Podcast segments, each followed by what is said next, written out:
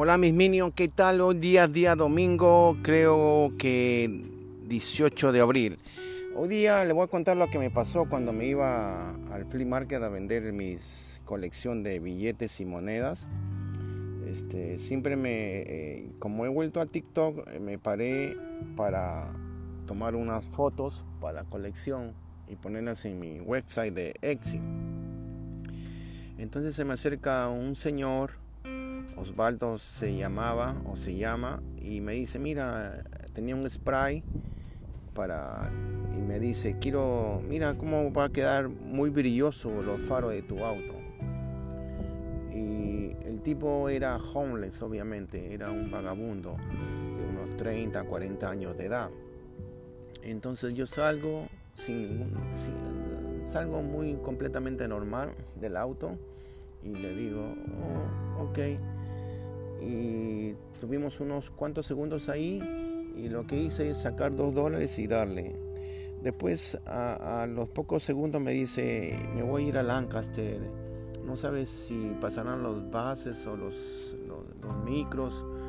Ah, y del lugar donde, donde, yo estaba para irse a donde él quería, estaba más o menos dos o tres millas. Le digo, mira, este, y me continuaba hablando y le digo, al final me dice, ¿me puede dar un ride? ¿Me puede dar un aventón, un jale?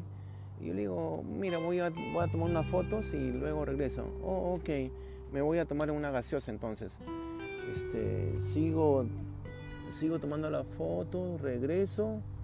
Pasó más o menos unos 15 minutos y lo veo ahí tirado en el gras al costado del auto.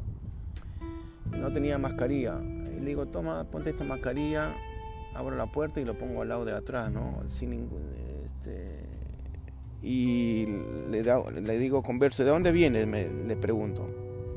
Vengo de Los Ángeles. De Los Ángeles. ¿Y en qué te has venido?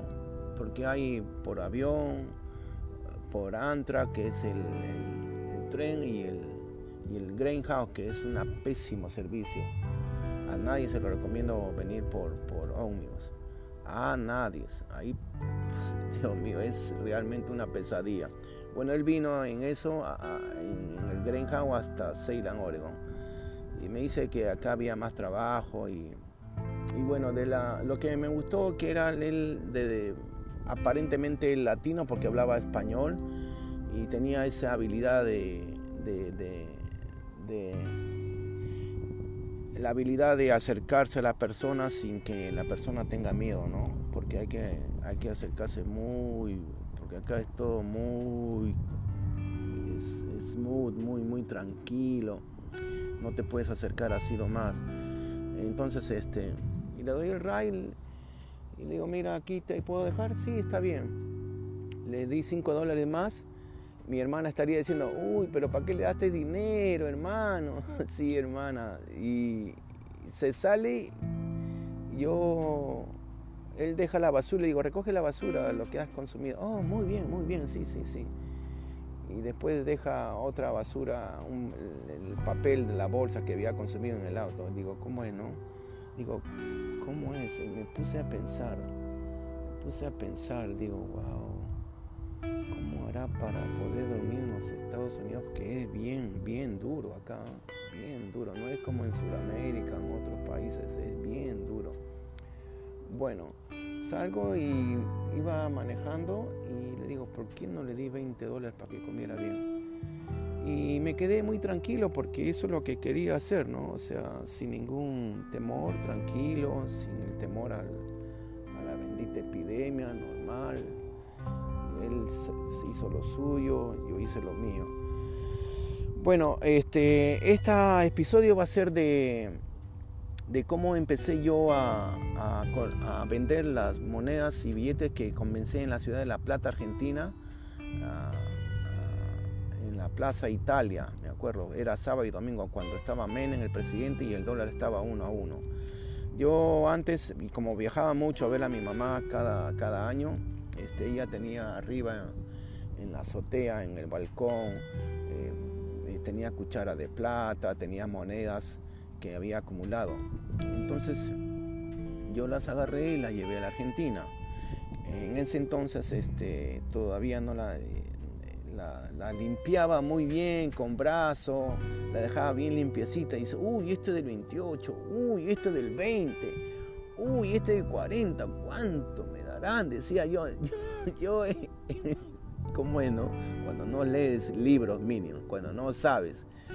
Entonces la limpio todo y la llevo al frente donde hay una tienda de antigüedades. Me dice, no, yo no compro estas monedas, pero hay un contacto. Y fui, efectivamente, él me abrió la puerta y me atendió. Y me dice, bueno, es esto, es esto, esto no tiene mucho valor acá, esto no, esto sí. Al final, las monedas de Perú eran monedas de Perú, o sea, no tenía valor solamente para la persona que coleccionaba y ya le quité todo el valor porque le saqué el brillo, ¿no? Las personas no quieren que ni, que la toque con las huellas digitales, los numismáticos. Me ha tocado cada coleccionista. Bueno, eh, y después mamá me había visitado en Argentina y ella se le ocurre exponer o yo la dejo ahí en, en el puesto y, y comienza a vender ella y le dicen, si no tiene de Uruguay, no tiene de Chile, no tiene... De ahí se me prendió la lucecita, digo yo. Al principio me iba a, Buenos Aires a comprar y me daban un 30 y 40%. Y en realidad ahí se cometió un gran error, ¿no? Porque no puedes comprar moneda de colección, monedas en cantidad que son de bajo valor a, a los dealers, a los, a los comerciantes. Lo que tienes que hacer es esperar el público que estén limpiando sus casas y te ofrezcan pues, ¿no? las colecciones y todo eso para que sea de mucho valor. ¿no? Este, eso es lo que yo hacía. Y entonces eh, ahí comencé a empezar con los, las colecciones estrictamente argentina. Como el dólar era uno a uno, hasta los chilenos estaban muy contentos porque cuando los argentinos iban a vacacionar, todos estaban llenos de argentinos y con buen poder adquisitivo. En ese entonces la economía chilena estaba muy mal. Y decía, ¿cuánto vale esto? 20 ah, pesos. Entonces, deme dos. Era el famoso deme dos. Porque el valor era un dólar, pues era un dólar, un peso argentino, un dólar norteamericano. Que al cambio chileno era mucho dinero. Y ellos iban a vacacionar cada verano a, a Chile, ¿no? Pero bueno, eso ya se acabó. Entonces ahora traje la última, el último viaje viajé a La Plata y traje toda la colección, lo que había sobrado acá a los Estados Unidos. Estaba ahí por mucho tiempo, más o menos casi un año, y entonces este, de repente mi sobrino Jorge que llega de Perú, este, le digo que ponga eh, en algunas plataformas, ¿no? No daba resultado. Hasta que venimos aquí al Free Market y comenzó un señor que se llama Wenson, Wen, comencé a comprar, comenzó a comprar y compró como 150 dólares lo que había, no lo que había tenido billetes, billetes del mundo. wow, después compraba a otra persona.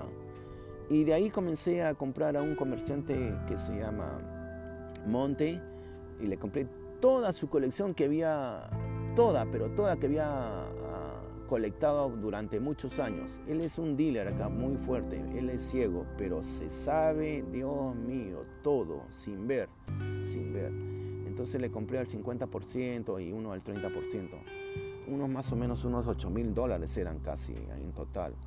Y luego los comencé a poner en, eBay, ¿no? Es como ya les expliqué en anterior caso, uno por uno. Mucho trabajo, mucha demanda, muchas fotos, pero bueno, he aprendido muchas experiencias y ahora este, así empecé la colección. Ahora estoy con la colección estrictamente de México. Y como piden de Estados Unidos, también hago de Estados Unidos, este, estoy comprando colecciones, que el Morgan, las monedas de plata y, todo. Eh, y, y estoy comprando todo eso. Aquí hay un señor que está acercándose.